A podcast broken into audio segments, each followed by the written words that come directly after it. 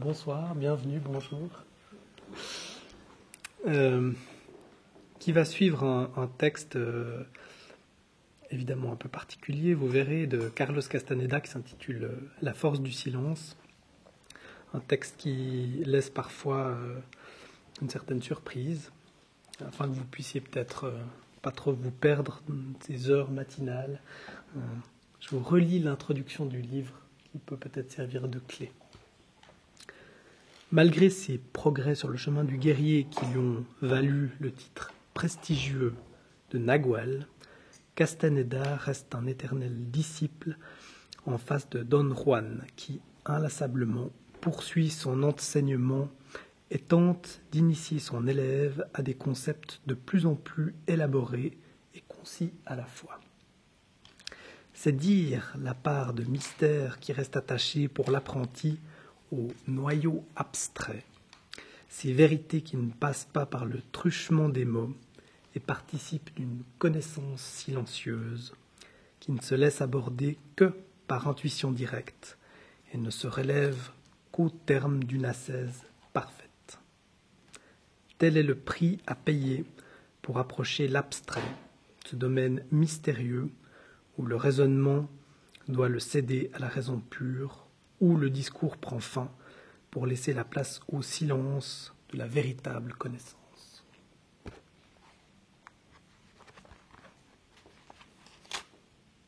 Ainsi nous arrivons au chapitre numéro 3, la ruse de l'esprit, l'époustage du lien avec l'esprit.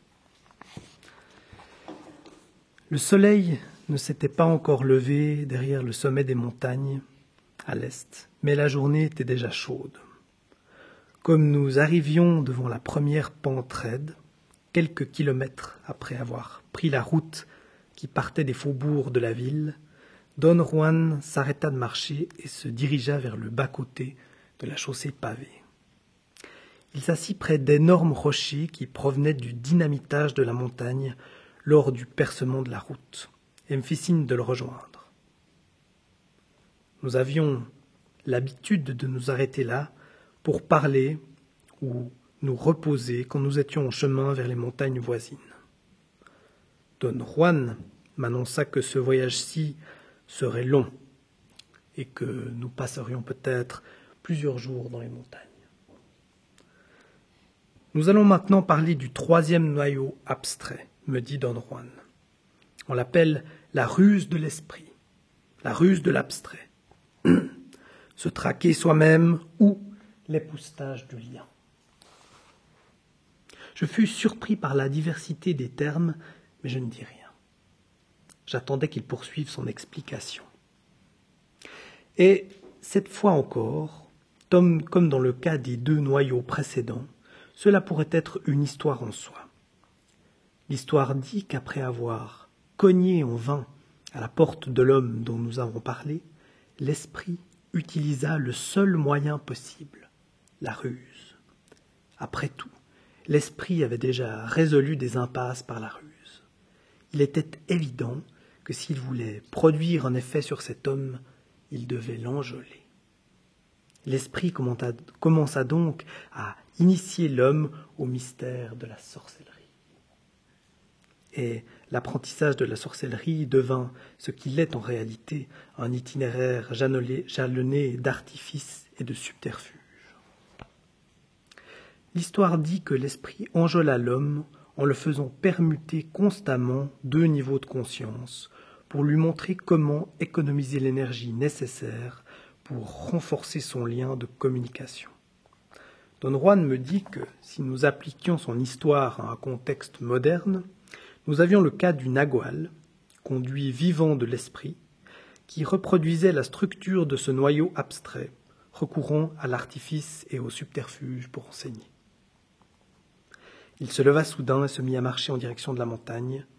Je le suivis et nous commençâmes à grimper côte à côte. Nous arrivâmes au sommet des hautes montagnes.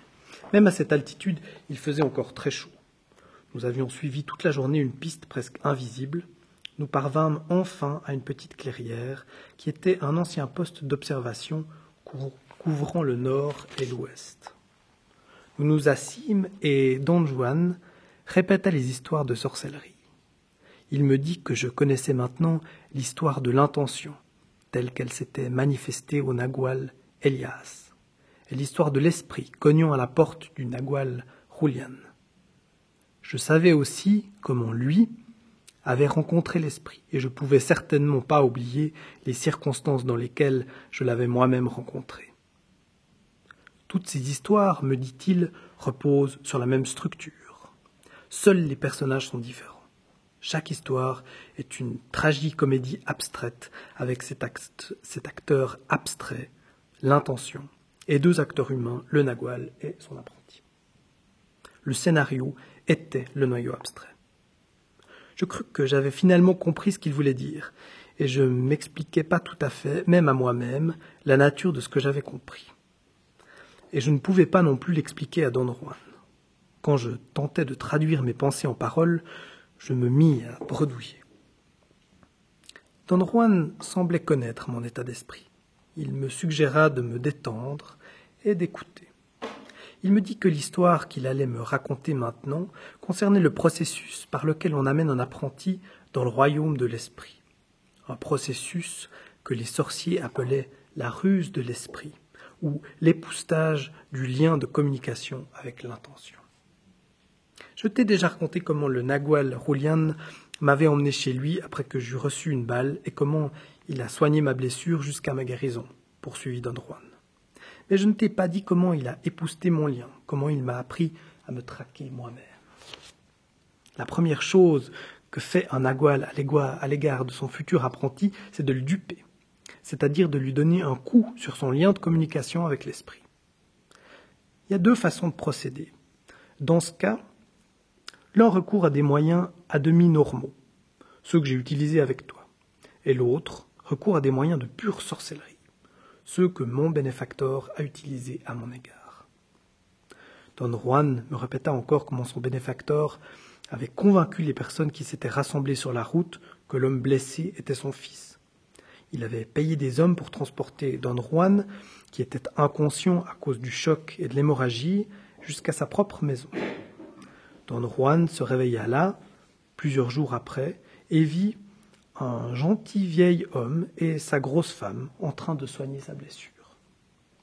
Le vieil homme lui dit qu'il s'appelait, qu'il s'appelait Belisario et que sa femme était une célèbre guérisseuse et que, tous deux, ils soignaient sa blessure. Don Juan leur dit qu'il n'avait pas d'argent. Et Belisario lui dit qu'après sa guérison, on pourrait trouver une forme de paiement. Juan me dit qu'il était totalement déconcerté, ce qui n'était pas nouveau chez lui. Il n'était qu'un Indien musclé et téméraire de vingt ans, sans cervelle, sans éducation proprement dite, et d'un très mauvais caractère. Il n'avait aucun sens de la gratitude.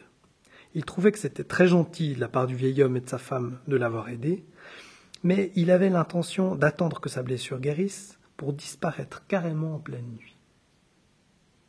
Quand il fut suffisamment remis et prêt à s'enfuir, le vieux Belisario l'emmena dans une autre pièce et, tremblant, lui révéla en chuchotant que la maison qu'ils habitaient appartenait à un homme monstrueux qui les gardait, sa femme et lui prisonniers. Il demanda à Don Juan de les aider à recouvrer leur liberté, à échapper à celui qui les avait capturés et les persécutait.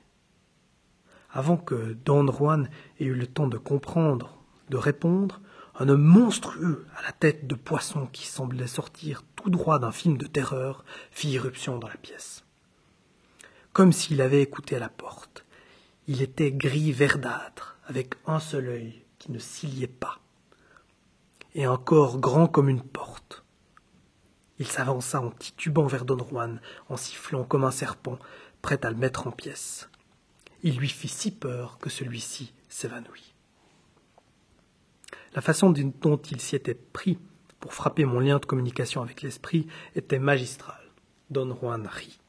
Mon bénéfacteur m'avait bien, bien sûr fait accéder à la conscience accrue avant l'entrée du monstre, si bien que ce que je vis sous l'aspect d'un homme monstrueux était ce que les sorciers appellent un être non organique, un champ d'énergie informe. Don Juan me dit qu'il connaissait d'innombrables cas où les talents diaboliques de son bénéfacteur engendrait des situations désopilantes. qui était très gênante pour tous ses apprentis, surtout pour Don Juan lui-même, que son sérieux et sa rigidité désignaient comme l'objet idéal des farces didactiques de son bénéfacteur. Il, il ajouta après coup que ces farces amusaient bien sûr follement son bénéfacteur. Si tu penses que je me moque de toi, ce qui est vrai, ce n'est rien en comparaison de la manière dont il se moquait de moi, poursuivit Don Juan. Mon bénéfacteur diabolique avait appris à pleurer pour cacher son rire. Tu peux pas savoir combien il pleurait quand j'ai commencé mon apprentissage. Continuant son récit, Don Juan affirma que sa vie ne fut jamais plus la même après le choc qu'il éprouva en voyant cet homme monstrueux. Son bénéfacteur y veilla. Don Juan m'expliqua que dès qu'un nagual a initié son futur disciple, surtout en discipline nagual, à la ruse, il lui faut lutter pour s'assurer de son acquiescement. Cet acquiescement pouvait prendre deux formes distinctes. Ou bien le futur disciple est si bien discipliné et disponible que sa seule décision de suivre le nagual suffit, ou bien le disciple est peu ou pas discipliné, et dans ce cas, le nagual doit consacrer du temps et beaucoup de travail à convaincre son disciple. Dans le cas de Don Juan, du fait que c'était un jeune paysan sauvage sans rien dans la tête, le processus consistait à le former pris des tournures bizarres. Peu après lui avoir donné le premier coup, son bénéfacteur le frappa à nouveau, en montrant à Don Juan sa capacité à se transformer. Un jour, son bénéfacteur se transforma en jeune homme. Don Juan fut incapable de voir dans cette transformation autre chose qu'un talent consommé d'acteur. Comment accomplissait-il ces changements demandai-je. Il était à la fois magicien et artiste, répondit Don Juan. Sa magie consistait à se transformer en déplaçant son point d'assemblage vers une position qui pouvait lui permettre d'accomplir tous ces changements. Et son art résidait dans la perfection de ces transformations. Je ne comprends pas très bien ce que vous racontez, dis-je. Don Juan me dit que la perception est la chanière de tout ce qui est ou fait l'homme, et que la perception est gouvernée par l'emplacement du point d'assemblage. Donc, si ce point change de position, la perception du monde par l'homme change en conséquence. Le sorcier qui sait où placer exactement son point d'assemblage peut devenir ce qu'il veut. La virtuosité du Nagual Roulian en ce qui concernait le déplacement de son point d'assemblage, était si grande qu'il pouvait accomplir des transformations les plus subtiles, poursuivit Don Juan. Quand un sorcier se transforme en corbeau, par exemple, il s'agit certainement d'un exploit. Cependant, ça implique un déplacement énorme, et donc grossier, du point d'assemblage. Mais déplacer ce point vers la position correspondant à un homme gros ou à un vieil homme exige un mouvement des plus infimes et la connaissance la plus pénétrante de la nature humaine. Je préférais ne pas penser ne pas parler de ces choses comme il s'agissait de fêtes, dis-je. Don Juan se mit à rire comme si j'avais dit la chose la plus drôle du monde. Y a-t-il une raison aux transformations de votre bénéfacteur demandai-je. Ou bien ne faisait-il que s'amuser? Ne sois pas bête, les guerriers ne font rien pour s'amuser, répondit-il. Ces transformations étaient stratégiques. Elles étaient dictées par la nécessité, comme sa transformation de vieil homme en jeune homme. De temps en temps, ces exercices avaient des conséquences amusantes, mais cela était une autre question. Je lui rappelai que j'avais déjà demandé comment son bénéfacteur avait appris à accomplir ces transformations. Il m'avait alors dit que son bénéfacteur avait un maître, mais sans vouloir me dire de qui il s'agissait. Ce sorcier très mystérieux, qui est notre gardien, le lui a appris, répliqua don Juan sèchement. De quel sorcier, sorcier mystérieux s'agit-il demandai-je. Le provocateur de la mort, dit-il en me regardant d'un air inquisiteur. Pour tous les sorciers du clan de Don Juan, le provocateur de la mort était une figure très frappante. Selon eux, le provocateur de la mort était un sorcier des temps anciens. Il avait réussi à suivre jusqu'à présent en manipulant son point d'assemblage et en le déplaçant par des méthodes spécifiques vers des emplacements spécifiques au sein de son champ d'énergie tout entier. Ces manœuvres avaient permis à sa conscience et à sa forme vitale de durer. Don Juan m'avait parlé de l'accord que les sa lignée avaient conclu avec le provocateur de la mort, plusieurs siècles auparavant. Il leur offrait des cadeaux en échange d'énergie vitale. En raison de cet accord, ils le considéraient comme leur gardien et l'appelaient le locataire. Don Juan m'avait expliqué que les sorciers des temps anciens étaient experts dans le déplacement du point d'assemblage. En s'y adonnant, ils avaient découvert des choses extraordinaires sur la perception, mais ils avaient également découvert combien il était facile de s'égarer dans l'aberration. La situation du provocateur de la mort était pour Don Juan un exemple classique d'aberration. Don Juan répétait chaque fois qu'il en avait l'occasion que le point d'assemblage, s'il est poussé par quelqu'un qui non seulement le voyait, mais possédait assez d'énergie pour le déplacer, glissait à l'intérieur de la boule lumineuse. Sa luminosité était suffisante pour éclairer les champs d'énergie pareils à des filaments qu'il touchait.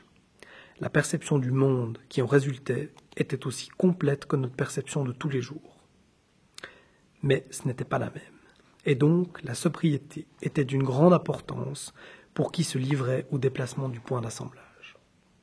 Poursuivant son récit, Don Juan dit qu'il s'habitua vite à considérer le vieil homme qui lui avait sauvé la vie comme un jeune homme qui se déguisait en vieux.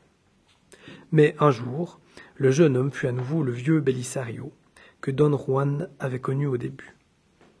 Celui-ci, ainsi que la femme euh, que Don Juan considérait comme sa femme, firent leur bagage, et deux hommes souriants avec une paire de mulets surgirent du néant.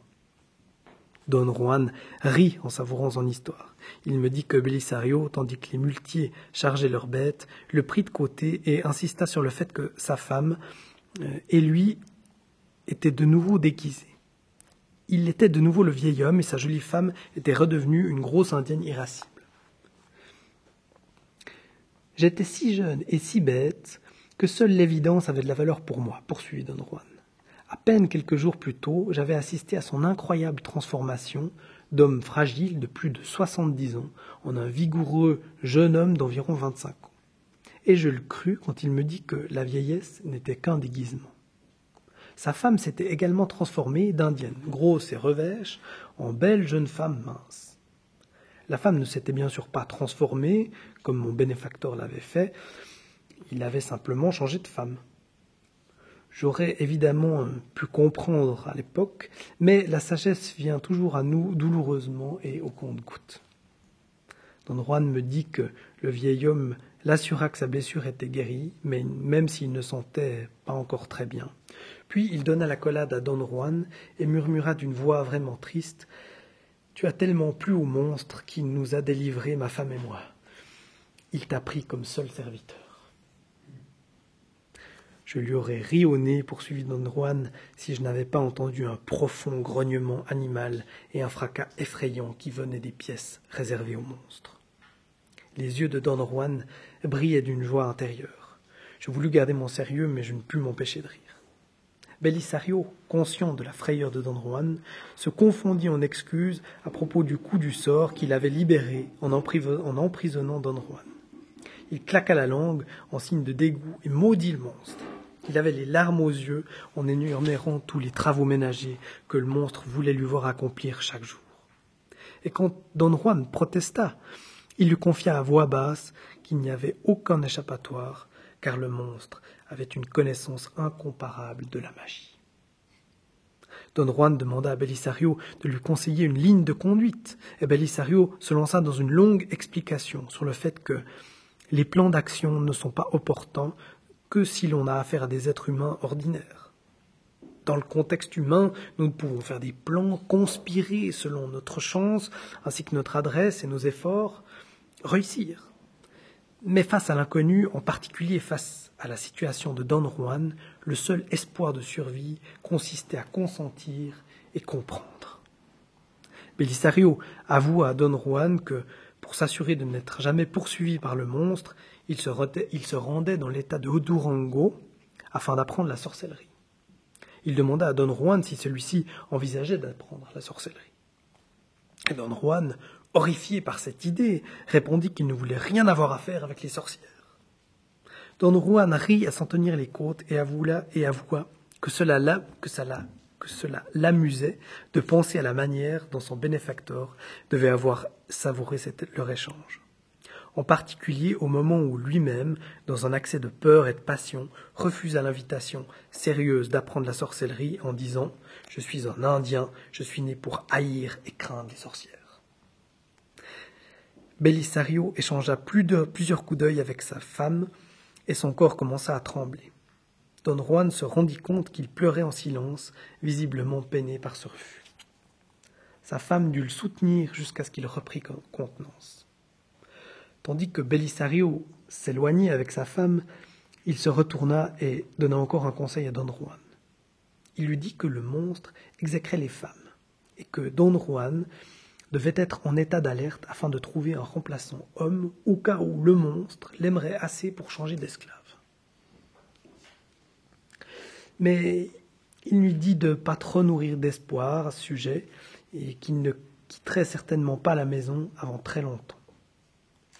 Le monstre aimait s'assurer que ses esclaves étaient loyaux, au moins obéissants. Don Juan n'en pouvait plus. Il s'effondra et se mit à pleurer. Il dit à Belisario que personne n'allait le réduire en esclavage, il avait toujours la possibilité de suicider. Le vieil homme fut très ému par la crise qui frappait Don Juan, et avoua qu'il avait lui-même eu cette idée, et que le monstre, hélas, avait lu dans ses pensées, et l'empêcha de sauter la vie à chaque fois qu'il le tenta. Belisario proposa de nouveau à Don Juan de l'emmener avec lui à Durango pour y apprendre la sorcellerie.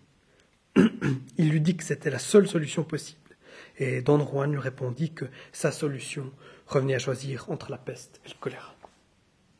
Belisario se mit à pleurer bruyamment et prit Don Juan dans ses bras. Il maudit le moment où il lui avait sauvé la vie et jura qu'il ne savait pas du tout qu'il prendrait la place l'un de l'autre. Il se moucha et, regardant Don Juan avec intensité, lui dit Le déguisement est le seul moyen de survie. Si tu ne te comportes pas d'une certaine façon, le monstre peut voler ton âme et te transformer en un idiot qui accomplit des travaux ménagers et rien d'autre. Dommage que je n'ai pas eu le temps de t'apprendre à jouer des rôles. Puis il pleura de plus belle. Don Juan, étouffé par les larmes, lui demanda de lui expliquer comment il pouvait se déguiser. Belisario lui révéla que le monstre avait une très mauvaise vue et lui recommanda de faire des essais avec différents vêtements de son goût. Il avait après tout des années devant lui pour essayer différents déguisements. Il embrassa Don Juan à la porte pleurant toutes les larmes de son corps. Sa femme toucha timidement la main de Don Juan, puis ils partirent. Jamais, ni avant ni plus tard, je n'ai éprouvé une terreur et un désespoir pareils, dit Don Juan. Le monstre brinque-ballait des objets dans la maison, comme s'il attendait impatiemment. Je m'assis près de la porte et me mis à gémir comme un chien souffrant, puis vomis de peur. Don Juan resta assis pendant des heures sans pouvoir bouger. Il n'osait ni partir, ni entrer dans la maison. On peut dire sans exagérer qu'il était réellement sur le point de mourir lorsqu'il vit Belisario agiter les bras de l'autre côté de la rue, dans une tentative frénétique pour attirer son attention. Le seul fait de revoir procura un soulagement immédiat à Don Juan. Belisario était accroupi près du trottoir et observait la maison. Il fit signe à Don Juan de rester en place. Après un moment affreusement long, Belisario rampa à quatre pattes en direction de Don Juan sur une courte distance, puis s'accroupit à nouveau, dans une immobilité totale. Il avança en rampant à ce rythme jusqu'aux côtés de Don Juan. Cela lui prit un temps fou. Beaucoup de personnes étaient passées par là, mais aucune ne semblait avoir remarqué le désespoir de Don Juan ni l'activité du vieil homme. Quand ils furent l'un côte à côte, Belisario dit en chuchotant qu'il s'était senti fautif d'abandonner Don Juan, comme un chien attaché à un poteau. Bien que sa femme ne, ne fût pas d'accord, il était revenu pour essayer de le sauver. Après tout, c'était grâce à Don Juan qu'il avait été libéré. Il demanda à Don Juan, en chuchotant sur un ton impérieux, s'il était prêt et disposé à faire n'importe quoi pour échapper à cette situation. Et Don Juan l'assura qu'il était prêt. Le plus subrepticement du monde, Belisario donna à Don Juan un paquet de vêtements, puis il lui exposa les grandes lignes de son plan. Don Juan devait se rendre dans la partie de la maison la plus éloignée des pièces réservées aux monstres, et se changer lentement, en levant ses vêtements un à un, en commençant par son chapeau et en laissant ses chaussures pour la fin. Il devait ensuite poser tous ses habits dans un cadre en bois, une structure en forme de mannequin qu'il devait construire rapidement et d'une manière efficace aussitôt rentré dans la maison. Don Juan devait ensuite, c'était la seconde étape du plan, revêtir le seul déguisement qui pourrait duper le monstre, les vêtements qui se trouvaient dans le paquet. Don Juan se précipita dans la maison et prépara tout ce qu'il fallait. Il construisit une structure en forme d'épouvantail avec des bâtons qu'il trouva à l'arrière de la maison, ôta ses vêtements et les posa dessus. Mais lorsqu'il ouvrit le paquet, il eut le choc de sa vie. Celui-ci contenait des vêtements de femme. Je me sentis stupide et perdu, dit Don Juan, et m'apprêtai à porter mes propres vêtements à nouveau, quand j'entendis les grognements inhumains de cet homme monstrueux. J'avais été élevé dans le mépris des femmes, dans l'idée que leur seule fonction était de s'occuper des hommes. Porter des vêtements femmes de femmes, c'était pour moi comme devenir une femme. Mais la peur que j'avais du monstre était si forte que je fermai les yeux et enfilai ces maudits vêtements. Je regardais Don, Juan en l'imaginant habillé en femme. L'image était tellement ridicule que contre mon gré j'éclatais d'un rire sonore. Don Juan me dit que Belisario, qui l'attendait de l'autre côté de la rue, vit Don Juan déguisé. Il se mit à pleurer sans pouvoir se contrôler. Il guida Don Juan en pleurant jusqu'au faubourg de la ville, où sa femme et deux muletiers les attendaient. L'un de ces derniers demanda avec beaucoup d'audace à Belisario si il avait volé cette fille étrange pour la vendre dans un bordel. Le vieil homme pleurait si fort qu'il semblait sur le point de s'évanouir. Les jeunes muletiers ne savaient quoi faire, mais la femme de Belisario, au lieu de compatir, se mit à hurler de rire. Et Don Juan ne comprenait pas pourquoi. La compagnie commença à s'ébranler dans l'obscurité. Il prenait des pistes peu empruntées et se dirigeait régulièrement vers le nord. Belisario ne parlait pas beaucoup. Il semblait avoir peur de s'attendre et s'attendre à des ennuis. Sa femme le disputait tout le temps et se plaignait qu'il eût gâché leur chance d'être libre en emmenant Don Juan. Belisario lui ordonna sévèrement de ne plus répéter, répéter cela de peur que les muletiers ne découvrent que Don Juan était déguisé. Il recommanda à Don Juan de se comporter comme s'il était une fille un peu folle, parce qu'il ne savait pas agir de façon très convaincante comme femme. En quelques jours, la peur de Don Juan se calma beaucoup. En réalité, il devint si confiant qu'il ne pouvait même pas se souvenir de sa frayeur. N'étaient les vêtements qu'il portait, il aurait pu s'imaginer que toute cette expérience n'avait été qu'un mauvais rêve. Porter des vêtements de femme dans ces circonstances impliquait bien sûr une série de changements radicaux. La femme de Belisario lui apprenait avec beaucoup de sérieux toutes les fonctions d'une femme. Don Juan l'aidait à faire la cuisine, la lessive, à ramasser du bois. Belisario rasa la tête de Don Juan et l'enduit d'un médicament qui sentait fort, et dit au muletier que la fille était infestée de poux. Don Juan me dit que comme il était encore un berbe, il ne lui était pas difficile de passer pour une femme. Mais il était dégoûté de lui-même, de tous ces gens et surtout de son sort. Finir déguisé en femme et chargé des travaux ménagers des femmes était plus qu'il ne pouvait supporter. Un jour, il en eut assez. La goutte d'eau qui fit déborder le vase fut la conduite des muletiers. Ils s'attendaient à ce que cette fille étrange soit au petit soin pour eux, et ils l'exigeaient. Don Juan me dit qu'il devait aussi perpétuellement être sur ses gardes parce qu'il lui faisait la cour. Je me sentis forcé de poser une question. Les muletiers étaient-ils de mèche avec votre bénéfacteur? Non, répondit-il. Il se mit à rire aux éclats. C'étaient seulement deux braves gars qui étaient tombés d'un moment sous son charme. Il avait loué leur mulet pour transporter des plantes médicinales et leur avait dit qu'il les paierait bien s'ils l'aidaient à kidnapper une jeune femme. L'étendue des actions du Nagual Roulian, quand je l'imaginais, me renversait. je me représentais Don Juan repoussant des avances sexuelles et braillait de rire. Don Juan poursuivit son récit. Il me raconta qu'il dit sèchement au vieil homme que la mascarade avait assez duré, que les hommes lui faisaient des avances sexuelles. Belisario le conseilla avec nonchalance d'être plus compréhensif, car les hommes sont des hommes, et il recommença à pleurer, ce qui dérouta complètement Don Juan lequel se trouva en train de prendre avec acharnement la défense des femmes.